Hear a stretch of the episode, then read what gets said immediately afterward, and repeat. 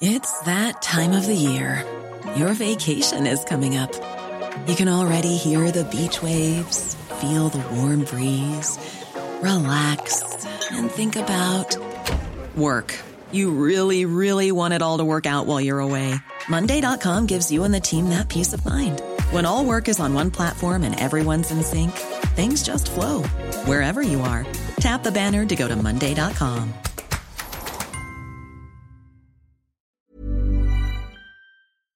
Eric Zemmour, Bonjour, président de Reconquête. Bienvenue dans la matinale de CNews. Troisième journée de mobilisation samedi contre la réforme des retraites.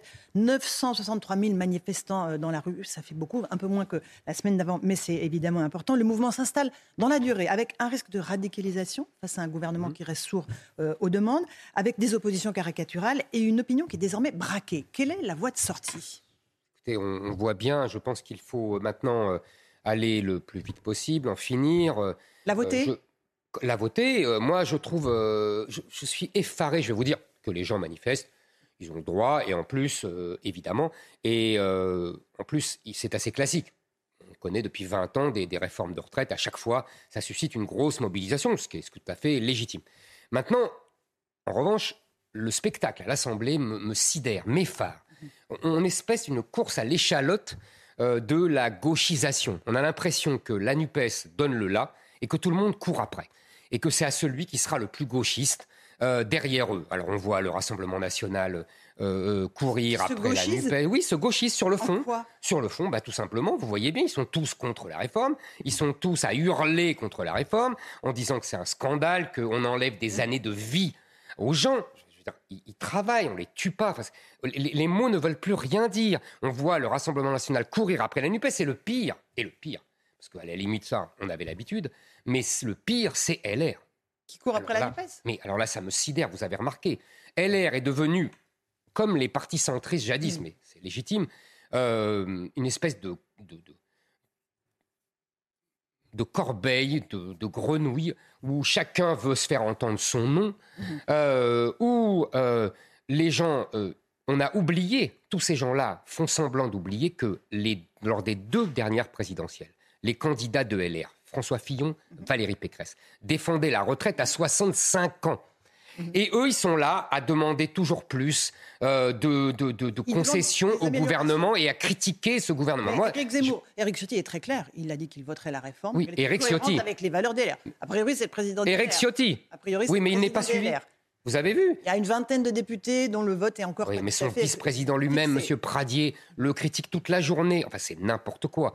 Euh, moi, je dis aux, aux- aux- moi, je dis vraiment aux électeurs de LR, euh, s'ils veulent euh, défendre non seulement la France contre le grand remplacement, mais aussi les, la valeur du travail, de rigueur budgétaire, économique, etc., leur place est chez Reconquête. LR, vraiment, euh, n'a plus, n'a n'a plus de raison d'être. C'est un parti sans queue ni tête. C'est impressionnant. On, on ne sait plus où ils habitent. Et, et- et vraiment, je pense que euh, euh, c'est triste de voir ce parti euh, de ce qu'il est devenu. Mais à l'Assemblée, s'il n'y a pas d'élu reconquête, comme vous le savez, Bien sûr, je le sais. Donc voilà, il n'y a pas beaucoup d'autres choix pour ceux qui veulent voter cette réforme. LR va voter la réforme et va donc Des servir députés, de force d'appoint. si j'ai bien compris, des députés LR vont voter cette réforme. On va voir combien, puisque, on- verra. puisque chacun maintenant a son point de vue chez LR. D'accord. Euh, un petit mot du Rassemblement national. Vous dites qu'il court après la gauche, mais Marine Le Pen défendait déjà cette position pendant. Ah, mais vous avez raison, ça pendant fait- la présidentielle d'avant, même si la position est un peu. Mais variée. vous avez raison, Elle n'a pas changé. Ça fait longtemps qu'elle Elle court après la gauche. Vous avez Elle est raison. cohérente sur la réforme des retraites, Marine Le Pen. Elle est cohérente sur sa position. Elle n'est pas cohérente sur euh, la vision économique, mais euh, elle est cohérente, oui, sur sa position. Ça fait longtemps qu'elle court après la gauche euh, sur tous les thèmes euh, sociaux et économiques. Ça, vous avez tout à fait raison. Donc, c'est pour ça que je me suis, j'ai insisté sur LR, parce que là, LR, c'est un changement radical de pied. Mais vous évoquiez l'Assemblée nationale, le triste spectacle, Mhm. euh, notamment organisé par la NUPS et, et LFI. Au final, est-ce que ce n'est pas Marine Le Pen qui rafle la mise? Moi, je ne trouve pas. C'est la mode de dire ça euh, parmi les, les- les journalistes. Moi, je ne trouve pas. C'est pas parce qu'on met une cravate qu'on est sérieux euh, sur le plan économique. Moi, ce qui me frappe, c'est que tous ces gens ne font que suivre les sondages. Euh, euh, Là, la politique, ce n'est pas suivre des sondages. Ce n'est pas, c'est pas parce que, effectivement, je lis que près de 70% des Français sont hostiles à cette réforme. Très bien. Euh, qu'il faut absolument dire que c'est une catastrophe. Moi, je dis que on ne peut pas. J'avais dit pendant la présidentielle, j'avais dit que euh, je proposais d'augmenter le les limites à 64 ans, ça me paraissait une mesure juste. Vous savez, dans toute l'Europe, on est entre 65 et 67 ans. On commerce avec eux, on, est, on échange avec eux. Donc on, on, est en concurrence avec eux. Donc en vérité, on ne peut pas, on ne peut pas ne pas les suivre et on ne peut pas s'aligner sur le régime européen. En plus, vous savez, deux chiffres, vous allez comprendre. Quand en 1981, François Mitterrand instaure la retraite à 60 ans, l'espérance de vie à l'époque est pour les hommes de 69 ans, 70 ans, et pour les femmes de 75 ans. Aujourd'hui, l'espérance de vie est pour les hommes de 79 ans et pour les femmes de 85 ans. Donc il est tout à fait légitime d'augmenter euh, cet âge de la retraite, d'autant plus que le nombre d'actifs diminue. En revanche, là où je pense que cette réforme n'est pas complète, euh, qu'elle manque de nombreux éléments, c'est que euh, Emmanuel Macron ne tient pas en compte, ne tient pas compte des problèmes de fond, c'est-à-dire un la natalité. Alors justement, les mères de famille sont pénalisées par cette réforme. Oui. Les trimestres obtenus pour chaque enfant sont gommés par la réforme. Alors qu'on sait que la natalité, c'est la clé. Mais vous avez tout à fait raison.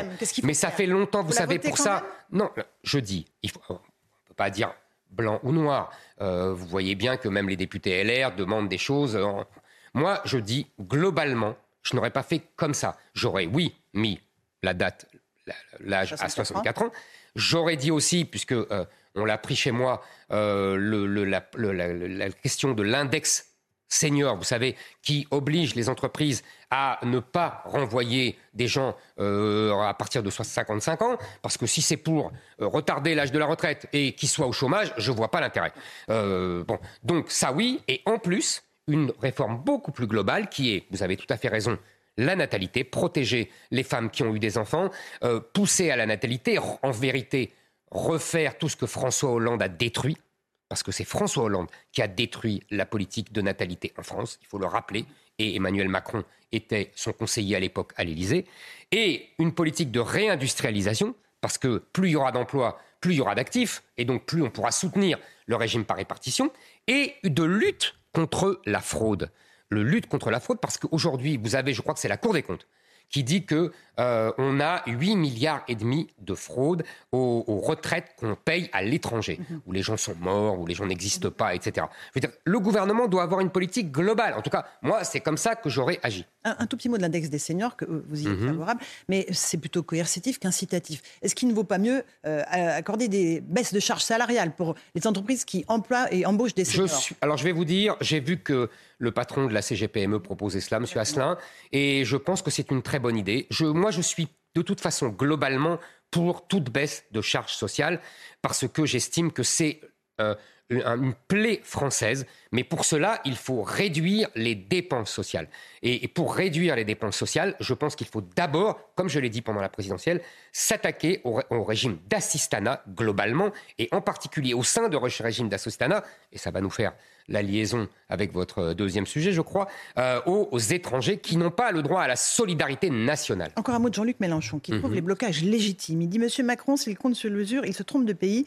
Sa manière d'agir est une incitation à la violence. Est-ce qu'on va vers une France bloquée une France à l'arrêt au mois de mars? Je, ne sais pas, ça je ne peux pas vous dire, euh, je ne peux pas prédire, c'est déjà arrivé. Mais c'est une incitation à la violence que fait Emmanuel Macron? Non, je ne trouve pas. Euh, Emmanuel Macron a été élu euh, il est quand même bizarre que des gens qui aient voté pour lui euh, fassent semblant de ne pas savoir qu'il avait annoncé la retraite à 65 ans. Ou alors la campagne présidentielle ne sert à rien. Euh, voilà. mais à part ça, je, pense que, vous savez, en vérité, il faut bien voir ce qu'il y a derrière. C'est qu'aujourd'hui, nous avons une dette énorme de 3 000 milliards d'euros. En partie à cause d'Emmanuel Macron d'ailleurs, mais pas seulement.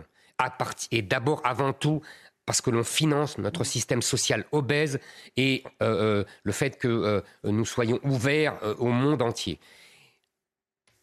Si nous ne faisons pas cette réforme, si le gouvernement cale, avec une hausse des taux continue à cause de l'inflation, la dette va coûter de plus en plus cher et les marchés financiers ne prêteront plus à la France. C'est ça qui est derrière cette réforme. Il ne faut, il faut pas se leurrer. C'est cette réforme nous sommes... chaos? C'est pas cette réforme ou le chaos, c'est cette réforme ou le fait que, vous savez, on a vu il y a quelques mois le gouvernement anglais balayé en quelques jours par euh, des marchés financiers qui ne voulaient plus prêter à l'Angleterre. Ça peut nous tomber dessus, ça peut nous arriver.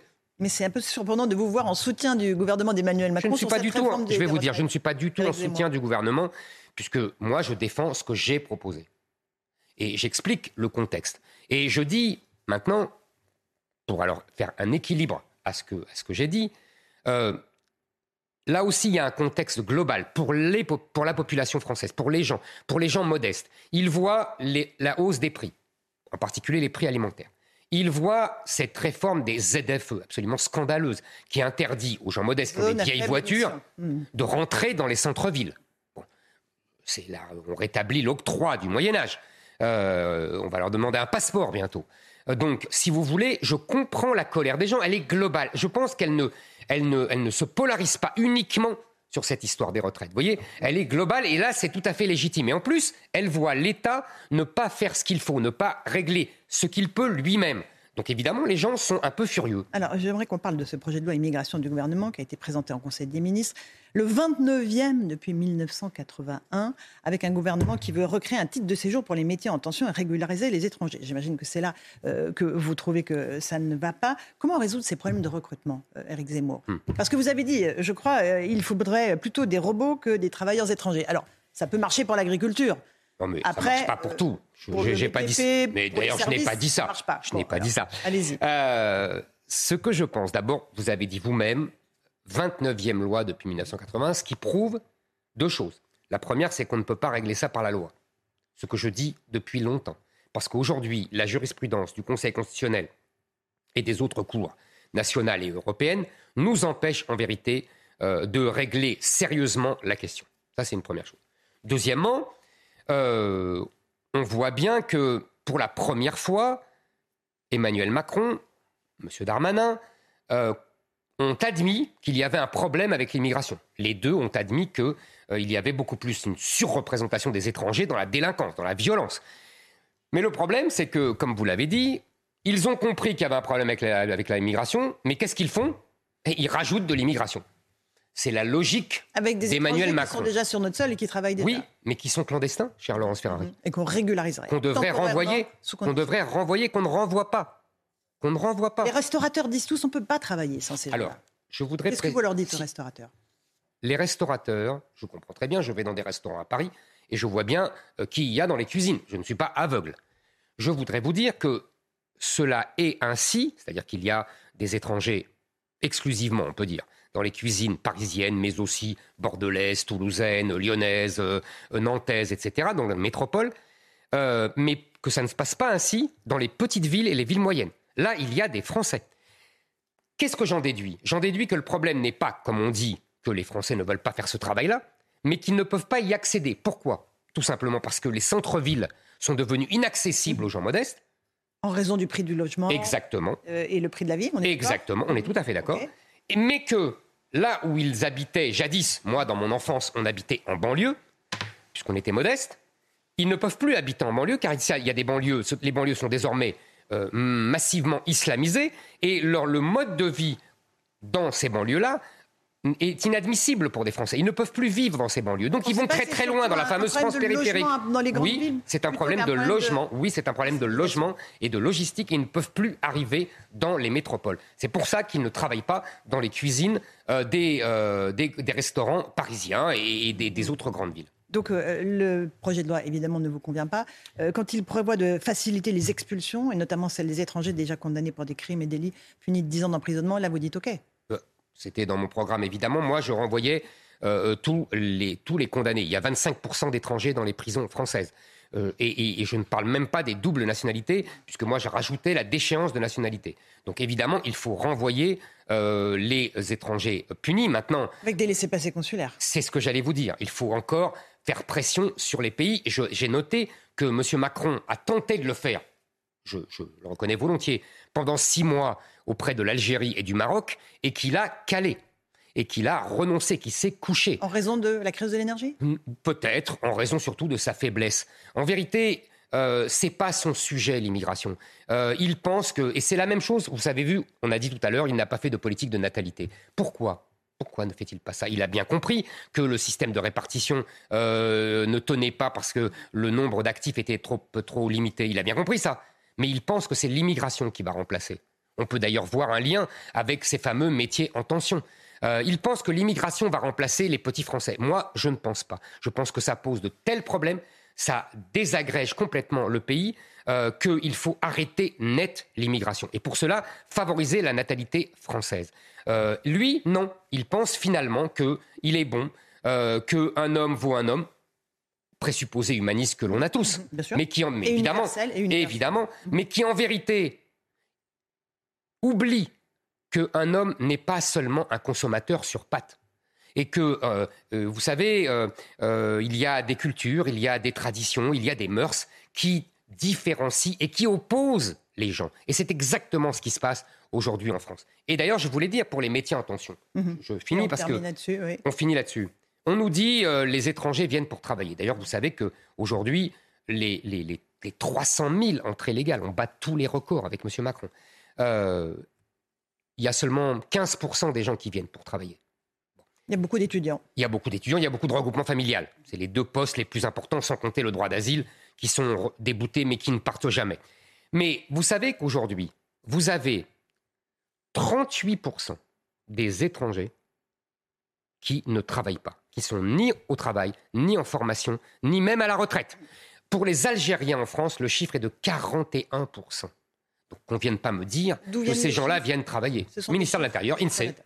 Euh, j'aimerais qu'on termine, Éric Zemmour, euh, à propos des menaces de la ministre de la Culture. Mme mhm. Madame Rima Abdul Malak, elle a proféré ces menaces à peine voilées contre les chaînes du groupe Canal+, C8 et CNews la semaine dernière sur France Inter, incitant l'ARCOM, l'autorité de régulation des médias, pourtant censée être indépendante, à évaluer la situation au moment du renouvellement de l'attribution des fréquences en 2025. En clair, la menace, c'est de fermer euh, les chaînes C8 et CNews, avec la rédaction de CNews euh, que je salue au passage et dont je salue le travail tous les jours.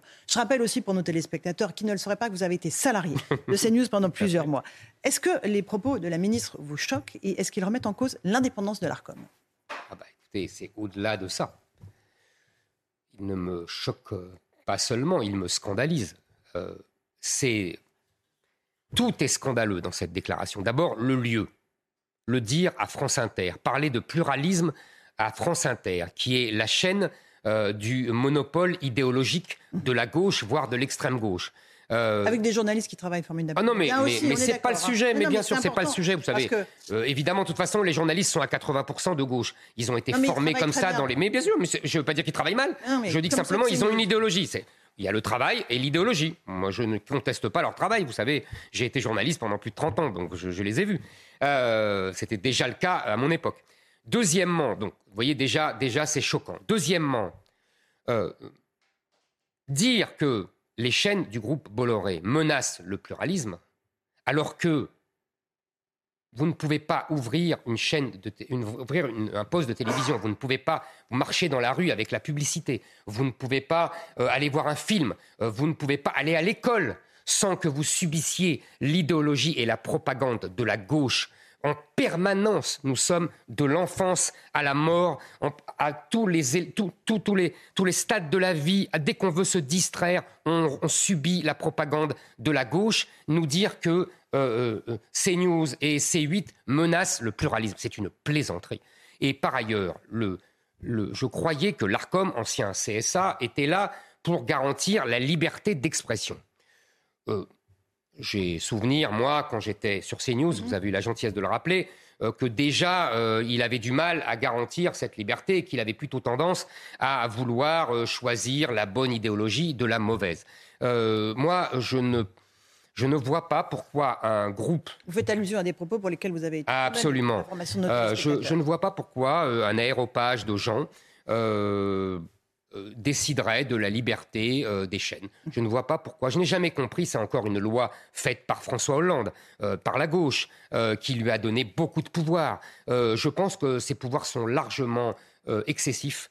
et qu'il ne devrait pas ainsi avoir droit de vie ou de mort sur des, sur des chaînes, quelles qu'elles soient, surtout, surtout quand vous avez derrière la ministre qui lui dit manifestement qui il faut viser. Parce que euh, ils n'ont pas dit, elle n'a pas dit cette ministre, ah mais France 2 est absolument scandaleuse, euh, elle menace le pluralisme car on, ne, on ne, parle euh, que avec des idées de gauche, voire d'extrême gauche. Et elle n'a pas dit, ah le cinéma français est absolument scandaleux car on ne peut pas voir un film qui ne s'intéresse pas aux migrants ou aux transsexuels. C'est ça aujourd'hui le, le, paysage culturel en France. J'aimerais bien que la ministre de la Culture euh, s'en euh, aperçoive. Merci beaucoup, Éric Zemmour, d'être venu ce matin dans la matinale de CNews à Bourg-Manézin pour la suite.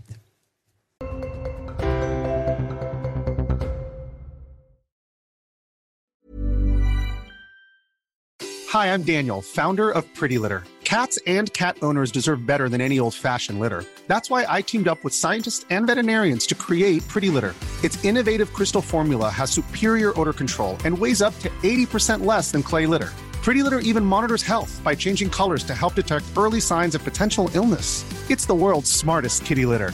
Go to prettylitter.com and use code ACAST for 20% off your first order and a free cat toy. Terms and conditions apply. See site for details.